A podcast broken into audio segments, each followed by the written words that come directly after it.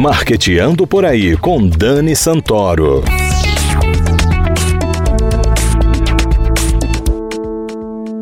Bom dia, galera de marketing. Está começando o Marketeando por aí.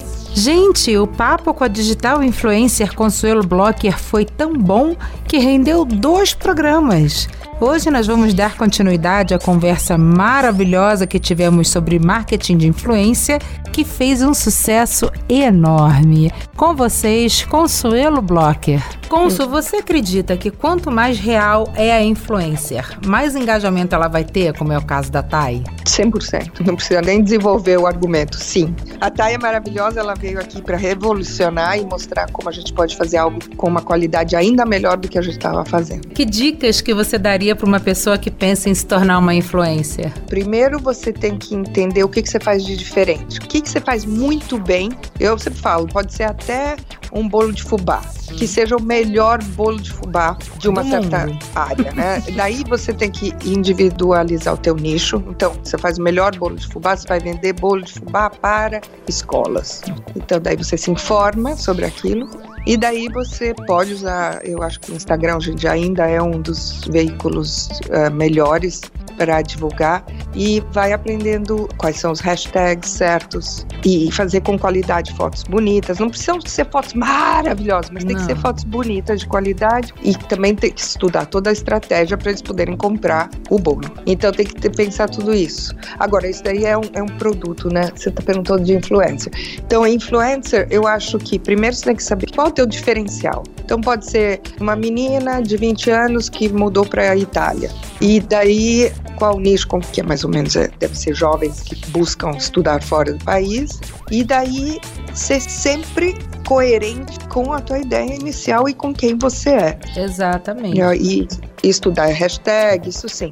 E daí ver onde você tem engajamento maior, isso tudo a gente pode ler muito bem hoje em dia, tem todas as ferramentas para isso. Então hoje em dia o Reels tem engajamento muito maior que qualquer outra coisa que você possa colocar no Instagram. É bom usar o Reels, por exemplo. Com certeza. Quanto mais nichado, melhor, né, Consuelo? Quanto mais focado, melhor, é, né? Nesse momento, sim, porque o que, que você vai? Você vai competir com uma Renner? Ele já tem muito mais sabedoria, muito mais knowledge, muito mais seguidor, muito mais produto. Eu acho que o, o digital ajuda quem é pequeno a poder começar. Daí você cresce. A Chiara Ferranha, a Camila Coelho, são todas marcas grandes hoje em dia. Sim, né? sim. Consuelo, hum. divulga pra gente a sua arroba, para mais e mais ah. pessoas te seguirem e acompanharem as coisas bacanas que você faz. Obrigada. Minha arroba é Consuelo Blocker, B-L-O-C-K-E-R, tudo junto.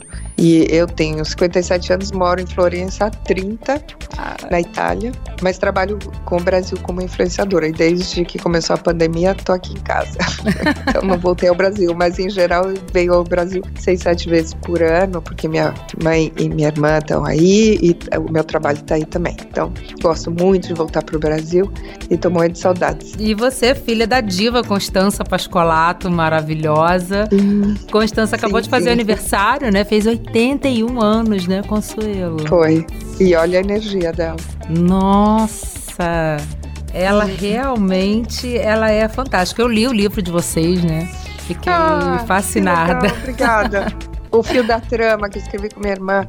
O fio é lindo, né? É lindo, é lindo. Eu, particularmente, tenho uma identificação com a história de vocês porque eu sou casada com um italiano né? Ah, a tá. família dele imigrou também. Minha sogra, meu sogro italianos, todo mundo, né? Uhum. Então, uhum. quando eu li o seu livro, assim, eu achei tantas coisas parecidas com a família do meu marido, com a cultura muito parecida e a história muito boa de empreendedorismo, uhum. né? De dificuldade na guerra da sua avó. Eu acho que também ajudou muito durante esse período da quarentena, do lockdown e, e etc. Porque quando eu pensava, nossa, nossa, poxa, tá complicada essa situação. Não é nada como uma guerra de seis anos, né? E o que a minha avó passou. Então nossa. vamos nessa. Vamos parar de reclamar, de arregaçar as mãos. É isso aí. O coronavírus não é nada perto de uma guerra, né, Consuelo? Uma guerra de seis anos onde as cidades eram bombardeadas. É. E daí você viu, o que eu acho interessante do livro é que a gente, quando estuda momentos históricos, a gente estuda ele através de um ponto de vista ou político ou econômico. Raramente a gente estuda do ponto de vista do cidadão televisão. E ao invés ali eram os diários da minha avó. Então você via, de um lado tinha uma vida relativamente normal, onde eles ainda, às vezes, ao cinema, iam à costureira e essas coisas. E do outro lado, você estava numa casa, chegava alguém e dizia: Quero essa casa é. para nós soldados e você tem que sair daqui daqui a dois, três dias. Então ela tinha que sair de casa e ia para outra casa que ela encontrava na última hora e chegavam os soldados do outro lado e falavam a mesma coisa. Ela tinha que sair de novo e você não sabia quem estava ganhando a guerra necessariamente. Nossa. Entendeu? Se vem um soldado na tua porta e dizer você tem que sair, você tem que sair. Tudo que a gente está passando é pouco. Os imigrantes na época foi logo depois da guerra tiveram muitos. E se chegar num país que você não fala a língua, é dureza. Então, uhum. gente, olha, leiam o fio da trama, que é Obrigada. maravilhoso.